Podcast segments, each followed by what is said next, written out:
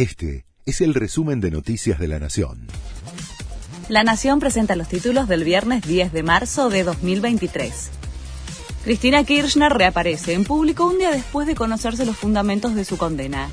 La vicepresidenta recibirá el título honoris causa en la Universidad Nacional de Río Negro y dará una ponencia que se titula Hegemonía o Consenso. Aunque no tiene como eje su situación ante la justicia, se prevé que va a referirse a los argumentos del fallo que la condenó a seis años en la causa vialidad.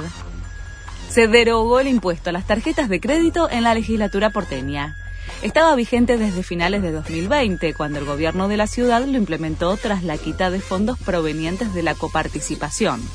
La eliminación del gravamen del 1,2% es inmediata y se aplicará para los resúmenes del mes en curso, por lo que a algunos usuarios les llegará en marzo, pero habrá otros que recién en abril. Aumenta la brecha en los precios de alimentos entre almacenes y supermercados se registran diferencias de hasta 10 puntos porcentuales más en iguales productos en los comercios de cercanía que en las grandes cadenas, como por ejemplo en agua, fideos y leche.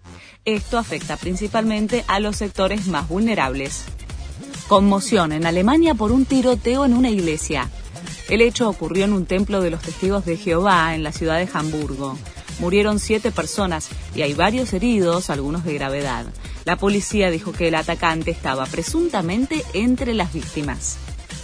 Comienza la séptima fecha de la liga.